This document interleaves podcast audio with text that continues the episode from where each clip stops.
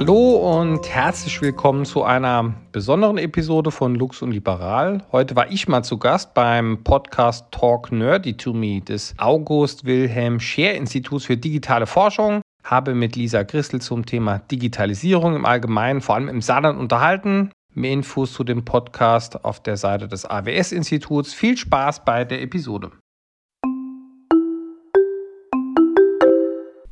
Und herzlich willkommen zu einer neuen Folge des Podcasts Talk Nerdy to Me. Mein Name ist Lisa Christel, ich bin Kommunikationsbeauftragte am August Wilhelm Scher Institut für digitale Produkte und Prozesse und ich habe heute im Gespräch den Bundestagsabgeordneten und Sprecher der FDP für digitale Infrastruktur und Verkehr, Oliver Luxic. Wir unterhalten uns über Digitalisierungspotenziale, das Saarland und ein Bundesministerium für digitale Transformation. Erst einmal, Herr Luxic, äh, herzlich willkommen. Ich freue mich sehr, dass wir heute miteinander sprechen und uns über das Thema Digitalisierung unterhalten können. Die Bundestagswahlen stehen ja vor der Tür. Wir möchten aber heute schwerpunktmäßig ähm, auf das Thema Digitalisierung im Saarland zu sprechen kommen. Zum Einstieg vielleicht würde ich Sie gerne fragen, wo Sie sich denn aktuell aufhalten. Ja, äh, hallo Frau Christel, vielen Dank für die Gelegenheit äh, zum Gespräch. Ich bin gerade bei mir zu Hause in Heusweiler Holz im Büro und ja, habe das auch extra versucht, ein bisschen äh, umzustellen auf solche Formate, weil auch, auch meine Arbeit sich äh, stark in den Online-Bereich verlagert hat. Wunderbar, damit befinden wir uns ja zwar nur virtuell, aber immerhin an dem Ort, über den wir heute sprechen wollen, also über das Saarland. Herr Luxitz, Sie selbst sind Saarländer und äh, kennen sich bestens mit dem Thema Digitalisierung in Deutschland aus. Können Sie uns für den Einstieg vielleicht mal einen Vergleich geben? Wie schneidet denn das Saarland im bundesweiten Vergleich in Sachen Digitalisierung ab? Also wenn ich jetzt mal auf die, erstmal auf die digitale Infrastruktur schaue, was ja nur ein, ein Teilaspekt ist, ähm, da ist es so, dass wir eher ein kleines bisschen äh, zurückhängen, aber da jetzt quasi so einen Schub äh, nach vorne bekommen. Äh, wir haben das selber auch mal als Bundestagsfraktion Daten abgefragt, da waren wir relativ äh, weit hinten. Ähm, zum Beispiel äh, auch in dem Bereich der äh, Schulen. Das haben wir jetzt ja gerade in der Pandemie gemerkt, dass die digitalen Bildungsangebote noch nicht auf der, auf der Höhe der Zeit sind. Und was die staatliche Verwaltung angeht, da gibt es ja das Online-Zugangsgesetz und das verlangt ja, dass alle eine ganze Reihe an Behördengängen äh, online bald möglich sein sollen. Und da sehen wir auch, auch gerade was die kommunale Ebene geht, dass wir relativ weit äh, zurück sind. Was die, die, klassische digitale Infrastruktur angeht, da haben wir natürlich jetzt den, den Vorteil, dass wir einen großen Player mit der Inexio, die jetzt ja mit der deutschen Glasfaser fusioniert hat, die jetzt im Saarland insbesondere investiert. Das heißt, in den nächsten äh, Monaten und Jahren werden wir da äh, aufholen, aber da sind wir im Moment noch äh, relativ äh, schwach und dem großen Thema des Mobilfunkausbaus 5G, da sehen wir, dass andere städtische Ballungsgebiete da einfach äh, vorne dran sind, weil einfach die großen Player dort ähm, ja, stark investieren. Generell ist mir eigentlich aufgefallen, dass wir im Saarland eine sehr gute Szene um die Uni und die HTW rundherum haben, da auch eine ganze Reihe an äh, Ausgründungen, also eine ganz spannende äh, Szene im Bereich äh, Forschung und Entwicklung.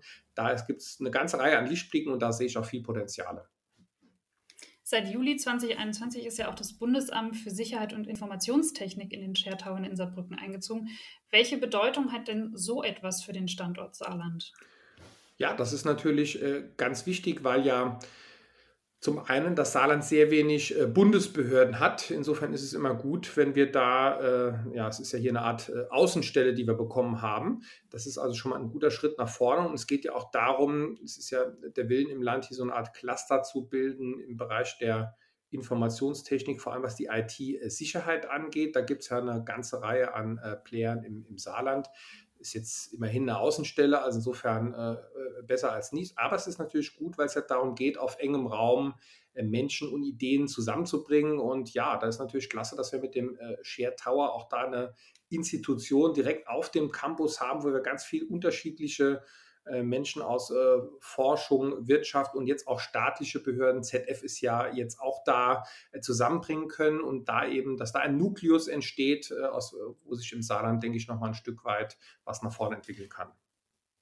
Immer mehr Unternehmen haben jetzt mit der Corona-Pandemie den Nutzen und die Notwendigkeit von digitalen Technologien und der digitalen Transformation insgesamt äh, erkannt. Wo liegt denn Ihrer Meinung nach noch ungenutztes Potenzial innerhalb der Unternehmen in Digitalisierungsfragen? Vor allem jetzt in Bezug auf Saarland als IT-Standort und die Möglichkeit, auf die Expertise eben zurückzugreifen. Also generell fällt mir auf, dass Corona ein Digitalisierungsbeschleuniger ist, aber vor allem in der Wirtschaft. Also da erlebe ich überall, dass jetzt vieles geht, was vorher ja, auf dem Papier möglich war, aber nicht in der Praxis nicht geklappt hat. Also das digitale Arbeiten ist eins, Homeoffice ist eins der, der vielen Themen. Aber ich glaube, auf der staatlichen Seite war man nicht ganz so schnell, also was Digitalpakt Schule angeht, Digitalisierung der Schulen, auch digitale Verwaltung. Da ist, sind wir noch ein Stück hinten dran. Was die Unternehmen angeht, egal wo ich unterwegs bin und ich besuche sehr viele von der Industrie zu Mittelstand bis hin zu Startups, da höre ich eigentlich immer wieder, dass der Flaschenhals und sag mal das Kernproblem für, für Wachstum in allen Bereichen ist, äh, die Fachkräfte im Bereich äh, Informatik.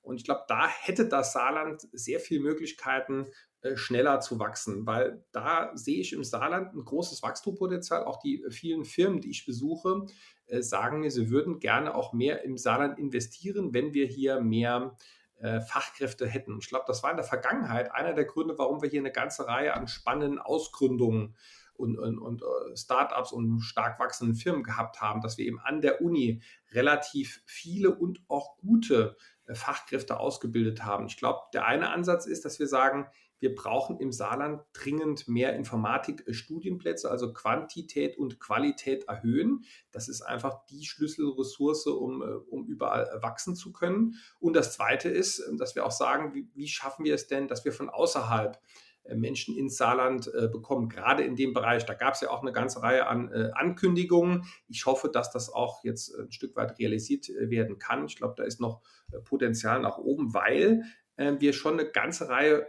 spannender Institute haben an der Uni, an der HTW, auch in dem ganzen ähm, Bereich äh, der, der, der, der, Forschung sehr, sehr stark sind, eine ganze Reihe Spin-offs haben. Aber ich glaube, die können wir noch besser äh, vernetzen und zusammenbringen. Und da brauchen wir eben eine ganzheitliche Strategie, um den Standort im Saarland weiter zu stärken. Wie könnte denn so eine Strategie aussehen? Ja, ich glaube, was einer der äh, Punkte wäre, wir haben das mal äh, versucht unter dem Begriff digitale Freiheitszone äh, zu beschreiben.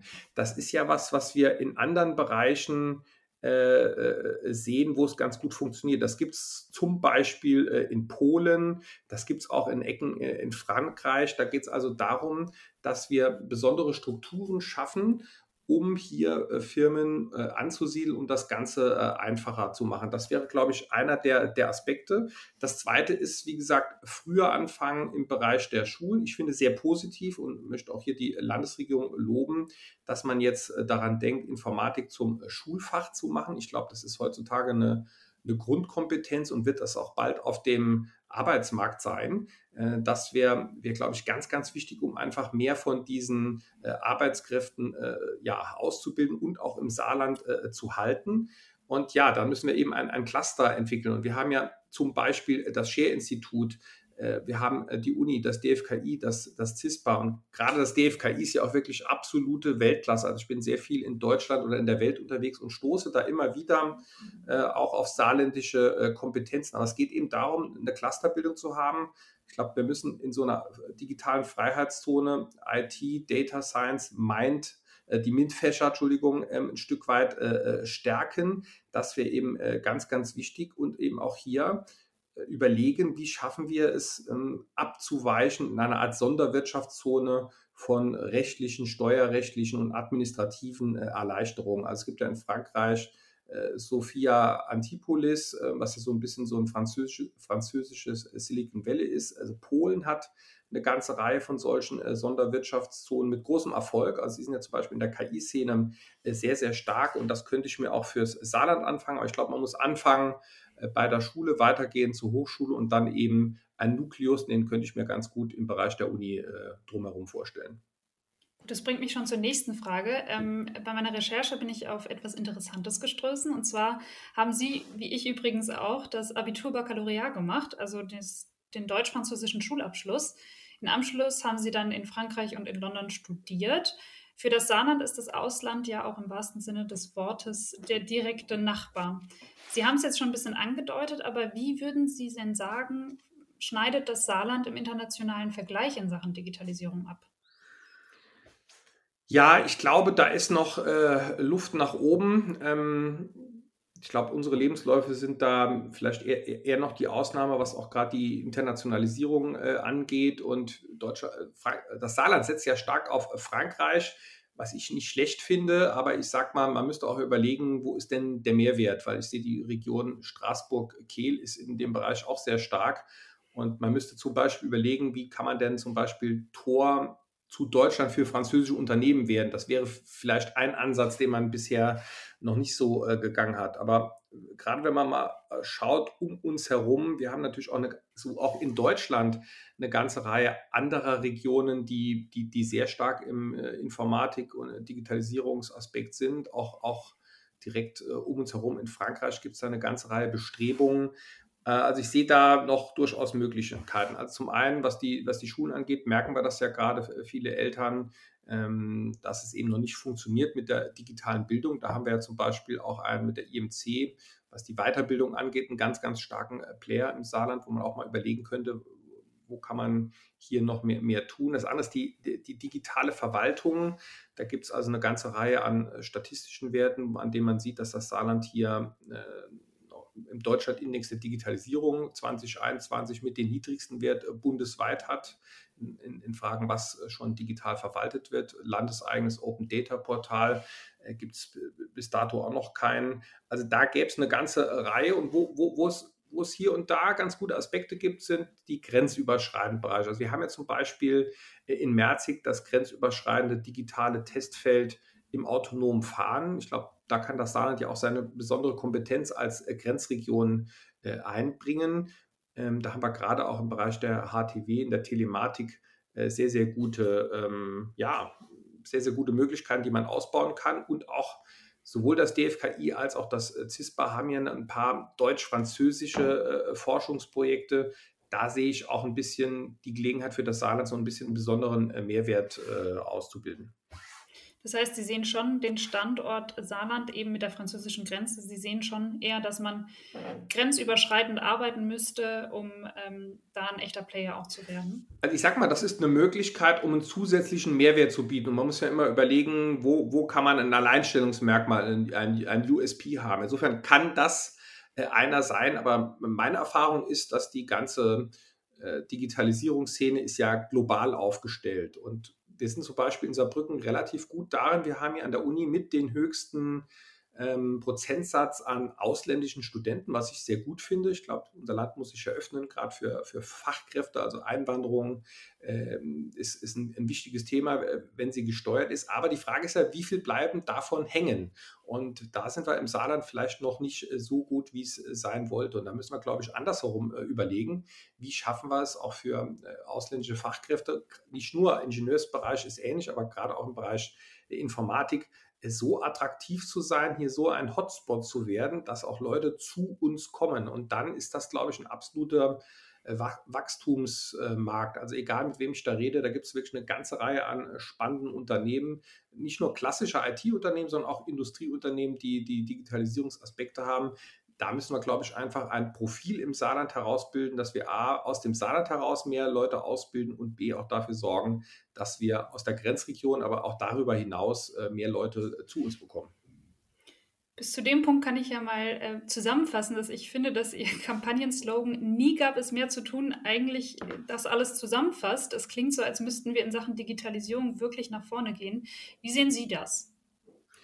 Äh, ja, ich glaube, wir sehen es ja auch an unserem äh, Wirtschaftsmodell in Deutschland. Also wenn Sie einfach mal schauen, was sind die großen äh, deutschen Unternehmen? Das sind ja meistens große Player aus der, aus der klassischen Industrie und in den ganzen neuen Geschäftsmodellen. Ähm, da sind wir noch vergleichsweise relativ schwach. Da haben wir eigentlich ja nur die SAP, die ein relativ äh, großer Player ist. Und die großen Innovationen auch aus dem Tech-Bereich kommen ja eher aus Amerika oder, ähm, ja, oder aus, aus China auch ein gutes Stück. Also insofern, äh, da ist, glaube ich, ein, ganz, ganz viel zu tun. Ich glaube, wir merken das auch jetzt ein Stück weit im Bereich der, der Bildung und die digitale Transformation, die findet ja statt. Also die ist ja in der breiten Bevölkerung auch nicht immer äh, beliebt, aber die, die muss man gestalten, damit wir eben da neue Chancen äh, ausrichten. Und man merkt das auch so ein bisschen in der Politik.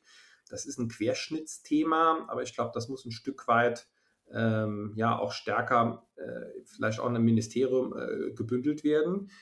Es, es geht, geht, bei der Infrastruktur weiter und endet auch bei der digitalen äh, Verwaltung. Und da müssen wir eben dafür sorgen, wie können wir die Rahmenbedingungen so machen, dass wir hier äh, sowohl Technologie äh, schneller nach vorne bringen, als auch eben den Wachstumsfirmen äh, bessere Chancen ermöglichen, in Deutschland auch zu wachsen. Und da gibt es, glaube ich, wirklich Nachholbedarf.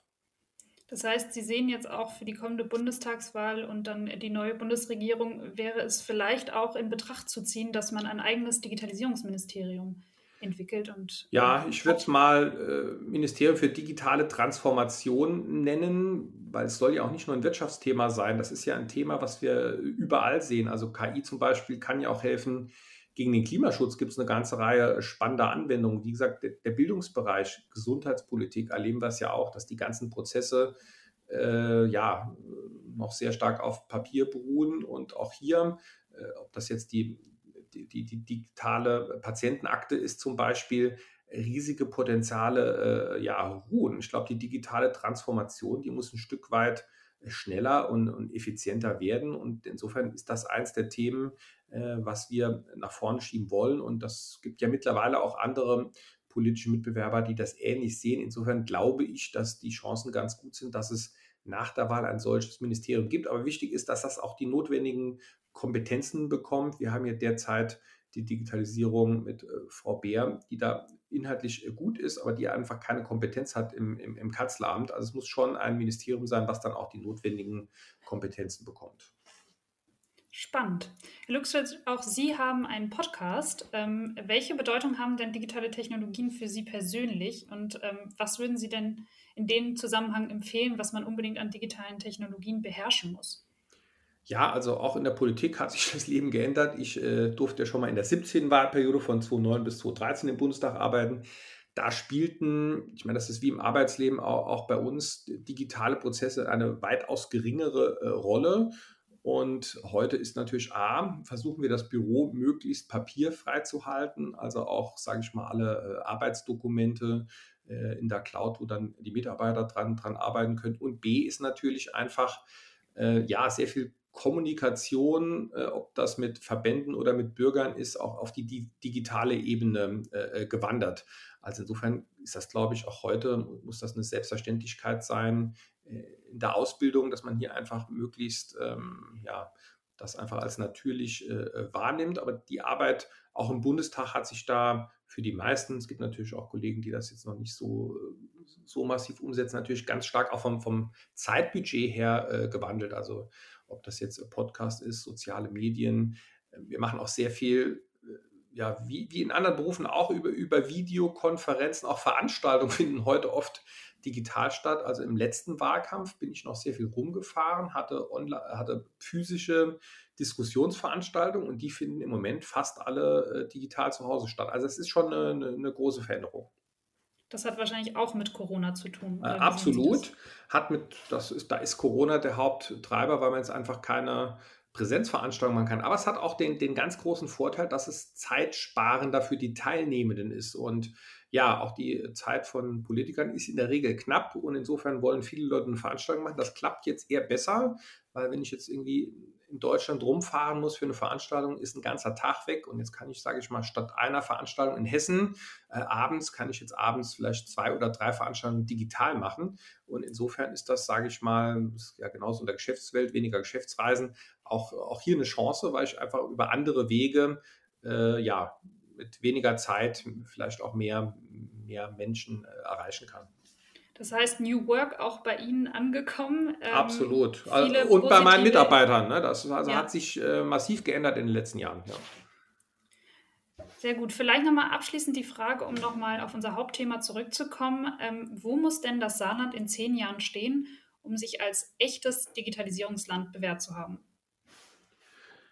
Ja, ich glaube, kleinere Länder um uns herum sind ja da absolute Vorbilder. Ich meine, Estland ist da äh, absolut äh, Weltklasse, habe ich mir selber vor Ort mal angeschaut. Luxemburg ist ja auch, es gibt ja so einen Digital Readiness Index äh, sehr weit vorne. Ähm, ich glaube, wichtig ist, dass man investiert bei äh, Bildung, ähm, eben auch schaut, wo hat man im Saarland gewisse Stärken, die man weiter äh, stärken kann.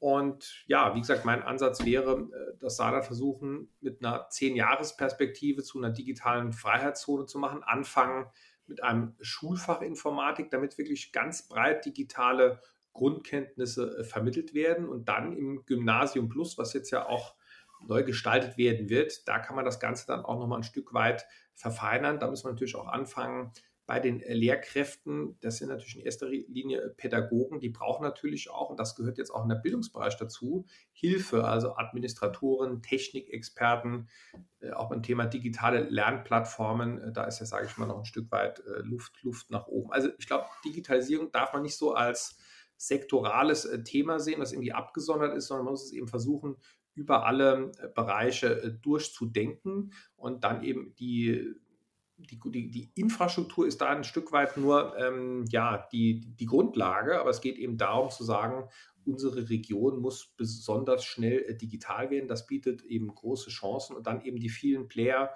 zusammenbringen und eben schauen, dass wir A, mehr Leute äh, ausbilden und ähm, ja auch Informatiker aus dem nahen und dem fernen Ausland stärker ins Saarland bekommen. Dann haben wir hier eine riesen Wachstumschance und auch eben eine Chance, das Saarland äh, nach vorne zu bringen. Ich glaube, da bietet die Digitalisierung eine große Chance, wird oft als Bedrohung gesehen. Ich sehe eher die Chancen und die sollten wir versuchen zu nutzen. Schönes Schlusswort, Herr Luxic. Ich denke, damit kommen wir zum Ende dieser Episode. Ich bedanke mich ganz, ganz herzlich bei Ihnen für das Gespräch und Ihre Zeit. Vielen Dank, Frau Christel. Äh, danke für das äh, Gespräch. Wunderbar.